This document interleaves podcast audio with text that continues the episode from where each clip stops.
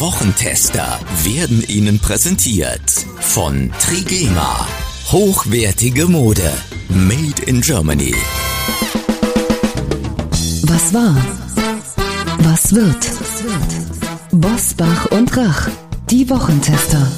Kompakt. Powered bei Redaktionsnetzwerk Deutschland und Kölner Stadtanzeiger. Und hier sind die Wochentester.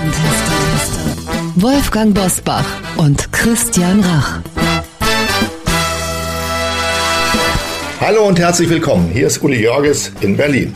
Herzlich willkommen auch von Wolfgang Bosbach, heute einmal aus Harsewinkel. Sie hören die Wochentester kompakt. Ihr News- und Debattenupdate mit dem Besten aus der neuen regulären Folge. Mit dieser Kompaktausgabe sind Sie in 30 Minuten früher und schneller informiert mit unserem Wochenrückblick und dem Wochenausblick. Was war, was wird.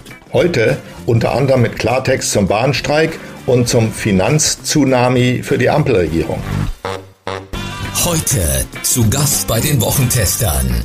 Boris Palmer, der Tübinger Oberbürgermeister, ordnet die Distanzierung der Wähler und Wählerinnen von der Ampelregierung ein und erklärt, wie die Politik die Menschen zurückgewinnt. Auch zu den Bahnstreiks äußert sich der ehemalige Grünen-Politiker.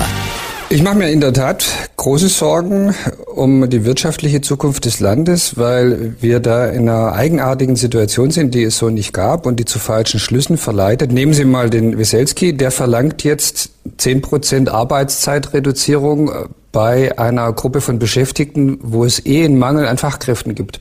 Also er sagt letztlich, ich will 10 Prozent weniger Zugfahrten, weil man kann diese Arbeitszeitreduzierung einfach gar nicht ersetzen am Arbeitsmarkt. Und gestern habe ich eine Rede von einem äh, Verdi-Vertreter äh, bei einer Betriebsversammlung gehört, wo er stolz drauf war, dass im öffentlichen Dienst viel mehr Lohnerhöhungen durchgesetzt wurden, 11 Prozent, als bei Bergbau oder Metallindustrie.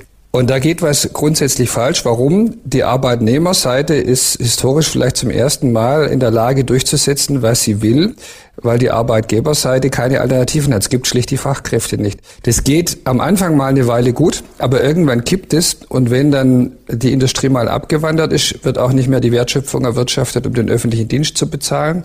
Und dann kommt man in eine Abwärtsschleife. Da gibt's auch Kipppunkte. Und ich fürchte, die stehen kurz bevor. Wir merken sozusagen nicht, wie schlecht es uns ökonomisch schon geht, weil wir keine Arbeitslosigkeit spüren. Und die fehlende Arbeitslosigkeit ist die Folge des demografischen Wandels. Wir haben viel zu wenig junge Leute. Das führt zu einem deutlichen Anstieg des Soziallastkoeffizienten. Und wenn man zehn Jahre vorausrechnet, dann wird einem echt Angst und Bange, wer das alles bezahlen soll, wenn der Bundeshaushalt jetzt schon mit 200 Milliarden unter Wasser ist und davon die Hälfte ja für die Rente drauf geht.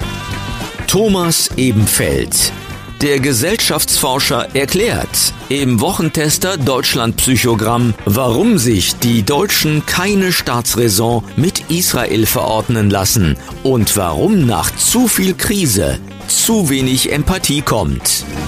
Übergreifend sehen wir eine massive Überforderung bei der Bevölkerung, die sich, wenn man länger nachbohrt, zeigt. Der Begriff Stapelkrise ist, glaube ich, sehr gelungen, um das aufzuzeigen, was gerade passiert. Wir sehen jetzt quasi auch, dass die Leute in so einen Krisenstrudel geraten und eine Folge ist häufig sowas wie ein Halt- und Kontrollverlust und so Versuche der Wiedergewinnung, der Rückgewinnung dieser Stabilität und dieses Haltes und äh, da auch eine Sehnsucht nach so einer Ordnung und einer neuen Stabilität. Die vollständigen Gespräche hören Sie in unserer regulären Folge am Freitag ab 7 Uhr und vorab bereits am Donnerstagabend im Wochentester Club. Wolfgang Bosbach und Christian Rach sind die Wochentester. Tester, Tester. Werbung. Aufmerksame Hörerinnen und Hörer der Wochentester wissen sofort Bescheid, wenn ich das Stichwort 100% Made in Germany nenne, denn wir haben wieder ein exklusives Angebot für Sie von Trigema, Deutschlands größtem Hersteller von Sport- und Freizeitbekleidung. Wir haben Trigema auf die Probe gestellt und sind überzeugt. Top-Qualität zum fairen Preis wird auch Ihnen gefallen. Trigema Textilien entsprechen unter anderem der strengen Ökotex Made in Green Richtlinie. Mit einem geringeren Wasserverbrauch bei der Produktion, weniger Einsatz von Chemie, eigener Stromgewinnung und kürzeren Transportwegen. Damit übertrifft das Familienunternehmen in Burladingen die Umweltstandards der Branche und es sorgt für erstklassige Sozialstandards. Denn während Innovation die erfolgreiche Entwicklung guter Produkte bedeutet, ist es für die Familie Grupp gleichzeitig eine Selbstverständlichkeit, die Arbeitsplätze auf der Schwäbischen Alb zu garantieren. Immer wieder diskutieren wir hier bei den Wochentestern über Werte und unternehmerische Verantwortung. Beides ist keine Selbstverständlichkeit mehr in der Wirtschaft, doch für Trigema sind diese Werte seit langem Ehrensache. Seit 1969 gibt es im Unternehmen weder Kurzarbeit noch betriebsbedingte Entlassungen. Und eines ist mir an dieser Stelle ebenfalls wichtig zu erwähnen. Trigema liefert mit dieser Werbung auch einen wesentlichen Beitrag, dass Sie, liebe Hörer und Hörerinnen die Wochentester gratis hören können. Nachhaltige Produktion und soziale Verantwortung und Textilien made in Germany, die man gerne trägt. Unser Tipp, testen Sie Trigema doch einmal zum Vorzugspreis. Mit dem Rabattcode Wochentester 10 sparen Sie 10% auf Ihren gesamten Warenkorb im Trigema Online-Shop und erhalten zusätzlich kostenlosen Versand innerhalb Deutschlands. Den Online-Shop erreichen Sie im Internet unter trigema.de slash Wochentester. Alle Informationen zum exklusiven Wochentester-Rabatt von Trigema finden Sie selbstverständlich auch in unseren Show Notes. Wie war die Woche? Wolfgang Bosbach und Christian Rach sind die Wochentester. Wochentester. Wir hätten Verse von Ovid vortragen können. Die CDU hat uns hingehalten und ihren Plan verfolgt, mit der SPD zu koalieren. Zitat Ende. So sauer reagierte der grüne Vizeministerpräsident in Hessen, Tarek El-Wazir, auf den Koalitionsschwenk der CDU von den Grünen hin zur SPD. Wolfgang, ist der Wechsel in Hessen ein Signal für Berlin? Sind die schwarz-grünen Träume der CDU ausgeträumt und wird hinter den Kulissen bereits mit SPD und FDP angebandelt? Gemeinsame Fotos aus dieser Woche von Friedrich Merz und Christian Lindner könnten das ja nahelegen. Möglicherweise dämmert es Christian Lindner von Tag zu Tag mehr, dass es ein Fehler war, dass er seinem eigenen Ratschlag nicht gefolgt ist. Aus den vorvergangenen Koalitionsrunden, besser nicht regieren als schlecht regieren, das ist ja das Originalzitat von, von Christian Lindner. Ähm, Neuwahlen halte ich für ausgeschlossen. Keine der drei Ampelparteien würde irgendeinen Vorteil von Neuwahlen haben. Im Gegenteil, für die FDP ginge es dabei um die nackte Existenz. Kommt sie nochmal zurück in den Bundestag, ja oder nein? Das wäre ein Tanz auf der Rasierklinge und aus dem Parlament heraus müssten dann ja, es würde ja für CDU und FDP nicht reichen, sozusagen eine Jamaika-Koalition äh, angestrengt werden. Ich persönlich glaube das nicht, äh, weil das äh, erhebliche Unruhe in der SPD auslösen würde.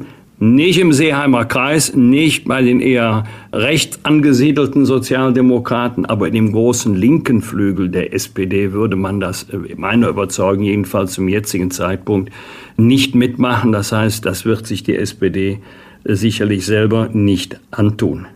Wie siehst du das, Uli Jörges? Ich will noch einen Gedanken hinzufügen. Ich glaube, es ist unübersehbar, dass der Höhenflug der Grünen vorbei ist. Die haben sich mit dem Heizungsgesetz und mit allen möglichen ideologisch getränkten Projekten, die sie vorher durchs Land geprügelt haben, selbst aus dem Rennen geworfen. Viele Leute sind nachdenklich geworden, wählen nicht mehr so einfach grün, wie sie es früher getan haben. Die Grünen sind ja, die haben ja die ganze Gesellschaft durchdrängt. Sie kommen aus allen Kapillaren, dringt grünes Gedankengut raus.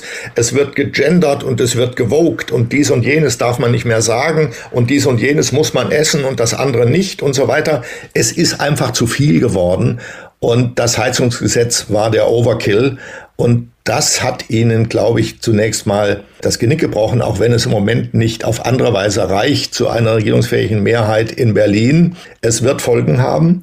Und in Hessen ist es nicht zufällig passiert, sondern in Hessen hat sich das, nach meinem Eindruck, die dortige CDU genau überlegt. Es hat dort bei den Sondierungen auch eine Idee von den Grünen gegeben, bei der ich auch, als ich sie gehört habe, erschrocken bin. Da wurde nämlich die Idee gewälzt, einen Schutzraum für queere Flüchtlinge einzurichten. Also auch noch eine besondere Bevorzugung queerer, also sexuell ungewöhnlich veranlagter Flüchtlinge, wenn wir das noch, also die Flüchtlingsproblematik mit der sexuellen Orientierung vermischen und dann noch überlegen, was machen wir jetzt mit diesen Menschen, boah, dann ehrlich gesagt, wenn wir so weit sind, wir haben keine 60 Milliarden mehr, um irgendwelche Klimaschutzprojekte äh, verwirklichen zu können, aber auf sowas achten wir, dann muss ich sagen, dann sind die Grünen draußen. Für mich sind sie draußen. Ich glaube, dass das viele so sehen. Und die CDU, ich weiß nicht, ob es jetzt eine durchgängige Erscheinung ist, in der CDU scheint es nach meinem Eindruck auch so zu sein. Das war mal eine mitreißende Idee, also die klassisch konservative, aber liberal-konservative CDU tut sich mit den Grünen zusammen, die früher mal links waren und immer weniger links sind, dafür immer ökologischer und das gibt eine interessante Mischung. Das ist vorbei. Es gibt keine interessante Mischung mehr, sondern es wird, gibt nur noch eine Quälerei. Insofern, ich bin auch überhaupt nicht begeistert davon, von der Idee, dass sich die CDU mit der SPD zusammentut. Denn die SPD ist nach meinem Eindruck programmatisch vollkommen ausgemolken. Die weiß gar nicht mehr, wozu sie da ist. Und sie sattelt immer noch irgendwas in der Sozialpolitik obendrauf, in der irrwitzigen Annahme, sie könnte damit erst recht die Agenda 2010 von Gerhard Schröder vergessen lassen. Das ist alles nur noch noch kontraproduktiv und insofern ist es vielleicht nützlich, dass jetzt 60 Milliarden irgendwie mobilisiert werden müssen. Da muss über vieles nachgedacht werden. Und da kann die SPD auch mal über ein paar Dinge nachdenken, die sie leichtfertigerweise sehr teuer eingeführt hat. Also unterm Strich, für mich ist ähm, die große, die, das ist ja gar keine mehr große Koalition, sagt man manchmal noch so, aber es ist ja keine mehr. Es sind zwei mittelgroße Parteien, CDU und SPD, die sich zusammentun. Die SPD in Hessen ist sogar eine kleinere Partei geworden, aber dahinter steht der Niedergang der Grünen. Apropos sehr teuer. Das Arbeitgeberangebot von 11 Prozent mehr Lohn und 2850 Euro extra sind GDL-Chef Klaus Weselski nicht genug. Noch vor der bereits geplanten weiteren Verhandlungsrunde rief der Lokführerchef zum Warnstreik auf. Und nur noch wenige haben für diese Kraftmeierei der Gewerkschaft ganz uneingeschränktes Verständnis. Uli die Bahn hat erstmal weitere Gespräche abgesagt weil zum Streik aufgerufen wurde. Hinzu kommt das Vokabular von Weselski. Er spricht davon, dass seine Beschäftigten, Achtung, die Messer schon gewetzt hätten. Überzieht da jemand oder liegt der GDL-Chef richtig? Ohne auf die Pauke zu hauen, wird man ja auch nicht so richtig draußen gehört. Also ich bin in meinem ganzen Leben eigentlich tendenziell immer auf der Seite von Streikenden gewesen, weil Streiks auch immer einen einen gewissen Ablauf hatten und eine innere Logik, eine innere Begründung. Dieser hat es nicht mehr, denn hier wird vor Verhandlungen gestreikt. Ich weiß nicht, hat es das schon mal gegeben? Warnstreiks gibt's mal ab und zu, aber ein richtiger Streik, bevor die Verhandlungen überhaupt begonnen haben, das ist eine Umkehrung der guten Sitten. Und ähm, das, dem kann ich überhaupt nicht mehr folgen.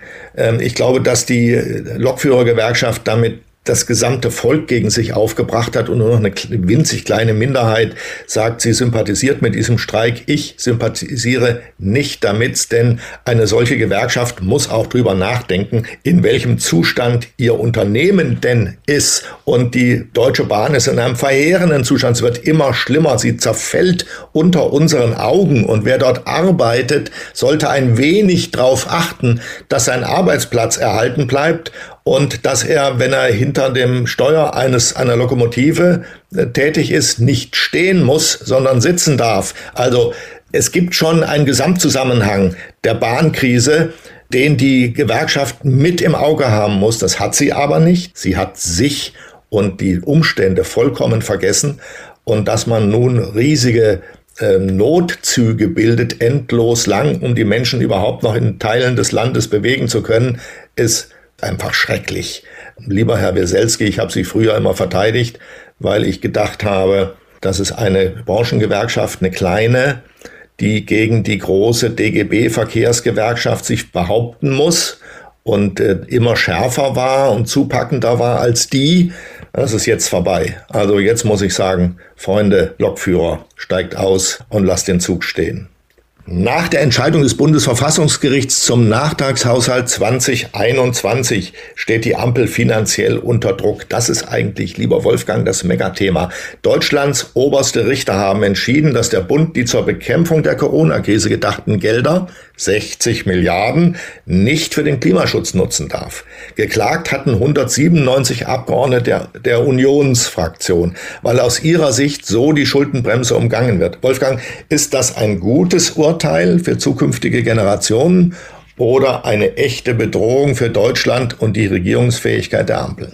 Es kommt noch etwas dazu. In seltener Klarheit hat ja das Bundesverfassungsgericht in Karlsruhe den entsprechenden Gesetzentwurf für null und nichtig erklärt. Denn das Gesetz, ähm, also in Gesetzeskraft, erwächst ja der Haushalt durch einen Parlamentsbeschluss, auch der Nachtragshaushalt. Es ist ein schwieriges Urteil für die Ampel egal wen es jetzt treffen würde, jetzt hat es die Ampel getroffen. Es wird nicht einfach sein, den Vorgaben aus Karlsruhe zu folgen, ohne erhebliche Einschnitte im Bundeshaushalt. Dahinter stehen immer Interessen. Also ich ahne, wer sich zurzeit in Stellung bringt, um zu sagen, ja, aber mein Haushalt, meine Haushaltsposition darf unter keinen Umständen angetastet werden. Das muss so bleiben. Aber es ist eine gute Entscheidung für die Zukunft, für die jüngere Generation, denn jetzt steht fest, die Schuldenbremse Schuldenbremse, das ist kein politisches Hobby, sondern die ist verfassungsfest verankert und die darf auch nicht durch Neben- oder Schattenhaushalte, erst recht, wenn sie umetikettiert werden, umgangen werden.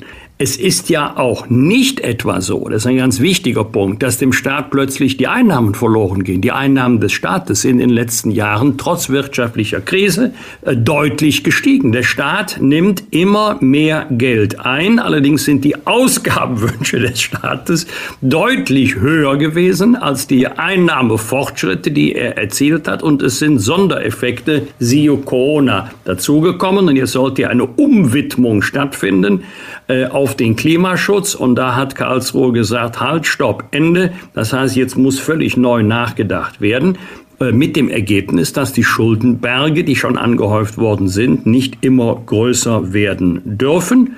Möglich ist natürlich, dass jetzt in Teilen des Bundestages äh, versucht wird, an der Verfassung herumzudoktern und die Schuldenbremse abzumildern. Da kann ich nur sagen, halt, genau so nicht, denn damit würde der Sinn des Karlsruher Urteils in sein Gegenteil verkehrt. Ich will noch eine kleine Anmerkung machen. Für die Grünen und die SPD ist das ja der laxe Umgang mit Schulden immer kleineres Thema gewesen. Das hat sie nicht sonderlich bewegt. Die sind auch wieder dafür, ähm, entweder Steuern zu erhöhen oder eben weitere Schulden zu machen. Sehr peinlich allerdings ist es, und sozusagen gegen den Kern der Partei ist es für die FDP, dass Christian Lindner dieses nun in Karlsruhe gescheiterte Manöver mitgemacht hat, zu Beginn der Koalition, ist eine Todsünde gewesen. Und nun ist er in der Situation, die einfachen Rezepte, die von Grünen und SPD kommen, abzuwehren und gleichzeitig muss er bin mal gespannt, wann der erste Journalist ihm gegenüber sitzt, der sagt, warum haben Sie das eigentlich damals gemacht? Zu begründen, warum er sich dazu hat umsingen lassen. Es ist ein schwerer Fehler dieses Parteivorsitzenden, der, glaube ich, an den Kern der Partei geht. Also bin gespannt, wie die FDP da rauskommen will. Sie macht sich jetzt zum zweiten Mal unbeliebt. Beim ersten Mal, als diese 60 Milliarden beschlossen worden sind, hat sie sich bei ihren Stammwählern unbeliebt gemacht, weil sie eben zu diesem Manöver mit Grünen und SPD bereit war. Und jetzt macht sie sich beim Rest unbeliebt, weil sie alle möglichen Rezepte, wie man ganz schnell und leicht Schulden macht, nicht mitmacht. Gratulation, da möchte ich mal Herrn Lindner jetzt erleben. So, das ging mir noch durch den Kopf. Was wird? Was wird? Wolfgang Bosbach und Christian Rach sind die Wochentester. Tester. Am Samstag findet in Schmitz-Tivoli in Hamburg ein Weihnachtsbäckerei-Kindertag mit dem Liedermacher Rolf Zukowski statt.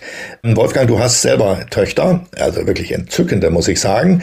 Wer Kinder hat, kennt Zukowski und kennt dessen Schallplatten und CDs. Rolf Zukowski war auch bei uns schon zu Gast und diesen Song kennt jeder, der Kinder hat. Milch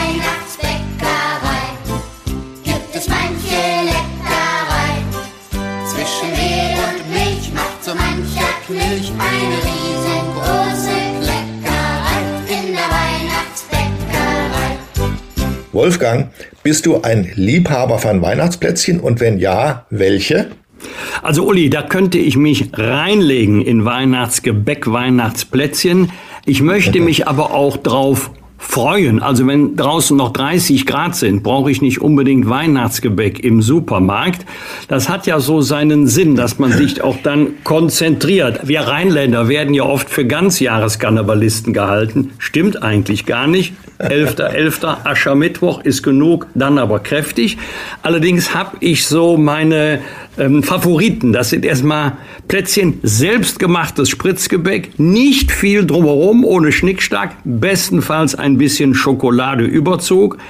Zweitens ähm, Butterspekulatius und Printen, am liebsten Nussprinten. Damit kann man mir immer eine Freude machen und wer mir eine Freude machen möchte, dem helfe ich auch. Wir sind gerade dabei, unser Haus umzubauen. Bei uns wird die Haustürklingel in Kniehöhe angebracht, denn wenn, wer in der Adventszeit kommt, Uli, kommt nicht ja. mit leeren Händen. Und du sollst den Keller vergrößert haben, damit du dort die abgegebenen Plätzchen einlagern kannst, richtig? ja, mein Keller heißt M-A-G-E-N. So, am Sonntag ist Volkstrauertag, ein Tag zum Gedenken an die Opfer des Nationalsozialismus und an die Toten beider Weltkriege. Ich bin sicher, für viele ist es dennoch ein normaler Sonntag. Uli, wir haben heute schon über Staatsräson für oder mit Israel gesprochen. Funktioniert verordnete Trauer an einem Tag wie dem Volkstrauertag im November? Die Frage stellen heißt sie beantworten. Verordnete Trauer funktioniert nicht. Ich hätte vor zehn Jahren ungefähr oder vor fünf Jahren, sagen wir mal, hätte ich auch dafür plädiert, dieses Gedenken ist ja meistens eine zentrale Veranstaltung im Bundespräsidenten eine Rede hält, dieses zentrale Gedenken abzuschaffen, weil auch die Zahl der Menschen, die noch eine persönliche Erinnerung an einen im Krieg umgekommenen Verwandten haben oder Freund haben, immer weiter abnimmt. Also da gibt es die persönlichen Beziehungen reißen ab. Mein Großvater mütterlicherseits ist in Sibirien in einem Arbeitslager umgekommen. Ich weiß inzwischen auch, wo er beerdigt ist, aber ich habe ihn nie kennengelernt und ähm, das Erinnern an diesen Mann ist nichts, was mich heute noch beschäftigt. Also mich beschäftigt sehr viel mehr der Zugang zum Thema Nationalsozialismus und Gewaltherrschaft und so weiter auf anderem Wege. Aber, ich habe gesagt, noch vor fünf Jahren hätte ich. Aber heute bin ich dagegen, dieses Gedenken abzuschaffen, denn wir sind in einer völlig anderen Situation. Ähm, der Verteidigungsminister Boris Pistorius hat kürzlich gesagt, dass die Bundeswehr kriegstüchtig werden müsse. Da ging ein Ruck durch die Gesellschaft. Ich finde richtig, was er gesagt hat. Es kommt ja der Abschreckungsgedanke zurück, den wir im Kalten Krieg hatten, dass man nämlich eine Armee braucht, die in der Lage ist, einen Krieg zu führen, nicht die ihn nicht führen will, aber die in der Lage ist, ihn zu führen, um einen möglichen Angreifer abzuschrecken. Und in einer solchen Situation, wo wir über Kriegstüchtigkeit nachdenken, sollten wir auch drüber nachdenken, nach wie vor, was Kriege bedeuten. Also, ich bin dafür, diesen Tag zu erhalten. Nach dem Volkstrauertag öffnen in ganz Deutschland die ersten Weihnachtsmärkte. Wolfgang, bist du jemand, den man mit Glühwein und Reibekuchen auf dem Weihnachtsmarkt antrifft oder hast du Angst vor zu vielen Bosbach-Fans? Der ganze Weihnachtsmarkt ist doch voll davon.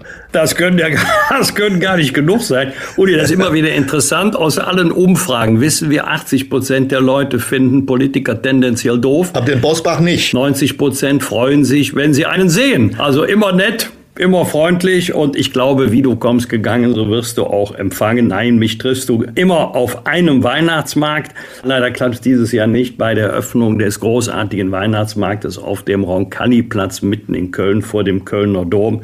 Herrlich war es, muss allerdings nicht immer Glühwein sein. Ich bin neuerdings Fan von Eierlikör-Punsch, wobei ich das Gefühl habe, den kann ich mir auch gleich an die Hüfte tackern. Also das, das, ist, das ist nicht gut, wenn man sein Gewicht halten will, aber lecker ist es trotzdem. Wie sieht's bei dir aus? Den kannst du dir unter die Haut spritzen lassen. Übrigens ist auch Eierlikör nicht als Punsch, sondern im Originalzustand. Ist auch nicht schlecht, ja. Wann hast du das letzte Mal Eierlikör getrunken? Nicht getrunken, aber ich mache das gerne über Vanilleeis. Und dann einmal Eierlikör oben drüber. Schöne Grüße an Udo Lindenberg, ja. Ja, aber so ein kleines Schnapsgläschen mit Eierlikör drin ist was Wunderbares. Und Auch hinterher geht man mit der Zunge rein und leckt den letzten Eierlikör noch aus den Winkeln raus. Herrlich. Nicht nur die Lokführer streiken, auch die Lehrerinnen und Lehrer werden am Dienstag zu einem Warnstreik an Schulen, Unis und Kliniken in Nordrhein-Westfalen aufgerufen. Betroffen sind Angestellte und Beamte. Die GEW fordert 10,5 Prozent mehr Lohn, mindestens aber 500 Euro bei einer Laufzeit von zwölf Monaten. Genauer gesagt, nur zwölf Monaten. Uli, gilt für dich, was Lokführer fordern, haben auch Lehrerinnen und Lehrer verdient? Ich könnte es mir jetzt einfach machen und einfach mit Ja antworten. Also was die Lokführer kriegen, haben die Lehrer schon längst verdient. Ähm, aber so einfach ist es nicht. Ich glaube, das ist, was die Funktionsfähigkeit unserer Schulen angeht, eine ganz wesentliche Frage, wie die Lehrer nämlich honoriert werden. Ähm, in Berlin ist es inzwischen soweit und dieser Skandal wird vom Senat sorgfältig verdeckt, damit es darüber keine öffentliche Diskussion gibt. Es gibt nämlich in Berlin inzwischen Schulen, in denen kein einziger normal ausgebildeter Lehrer mehr arbeitet. Kein einziges, alles Seiteneinsteiger, die mal einen anderen Beruf hatten. Und wenn man noch Lehrer ausbilden will und ähm, junge Menschen für den Beruf begeistern will, dann sollte man sie schon anständig bezahlen. An den Grundschulen ist das nötiger als an den Gymnasien, wo die Lehrer von vornherein immer besser bezahlt worden sind. Also mit einem Wort ja. Wir haben lange, jahrelang darüber geredet, dass die Krankenschwestern unterbezahlt sind und die Altenpfleger und so weiter. Aber die Lehrer sind es wenigstens in Teilen ihres Berufsstandes auch. Und am Donnerstag ist Thanksgiving Day in den USA, das wichtigste Familienfest des Jahres. Und einen Tag später beginnt das enthemmte Weihnachtsshopping beim Black Friday. Könnte eigentlich ein CDU-Gedenktag sein oder Black Friday. Wolfgang, was ist für dich ganz persönlich das wichtigste Familienfest des Jahres? Also nicht Black Friday, konservativ, wie ich unterwegs bin, es ist wirklich der Heiligabend, genauer gesagt das Weihnachtsfest und zwar mit allem drum und dran. Das geht seit Jahrzehnten gar nicht anders. Dazu gehört Christmette, Bescherung, Essen mit der ganzen Familie und ihr von Jahr zu Jahr erfreulicherweise größer wird. Gemeinsames Spielen und der Fernseher bleibt aus. An dem Abend ist TV tabu. Da freuen wir uns aneinander und miteinander, auch wenn jetzt möglicherweise der ein oder andere Geistliche die Hände über den Kopf zusammenschlägt. Ich muss zugeben, die Stimmung steigt auch im Laufe des Abends, weil nicht nur Mineralwasser getrunken wird. Es ist einfach ein schönes Fest. Es ist vielleicht auch immer ein bisschen Erinnerung an die Kinderzeit. Ich schließe mich dem voll inhaltlich an. Es gibt kein zweites Familienfest im Jahr, das eine größere Bedeutung hätte. Und ich rege nochmal an, lieber Wolfgang, schenk doch mal an Heiligabend ein Eierlikör aus. Können auch zwei, drei, vier, fünf Gläschen sein. Die Stimmung wird sehr deutlich steigen. Bosbach und Rach. Im Internet diewochentester.de das waren die Wochentester Kompakt mit Unterstützung von Kölner Stadtanzeiger und Redaktionsnetzwerk Deutschland. Wenn Sie Kritik, Lob oder einfach nur eine Anregung für unseren Podcast haben, schreiben Sie uns auf unserer Internet- und auf unserer Facebook-Seite. Fragen gerne per Mail an kontakt@diewochentester.de. Und wenn Sie uns auf einer der Podcast-Plattformen abonnieren und liken, freuen wir uns ganz besonders. Die neue reguläre Folge hören Sie am Freitag um 7 Uhr. Und da hören Sie Wolfgang Bosbach aus Hasewinkel. Danke für Ihre Zeit. Was war? Was wird? Wolfgang Bosbach und Christian Rach sind die Wochentester. Ein maßgenau Podcast. Powered bei Redaktionsnetzwerk Deutschland und Kölner Stadtanzeiger.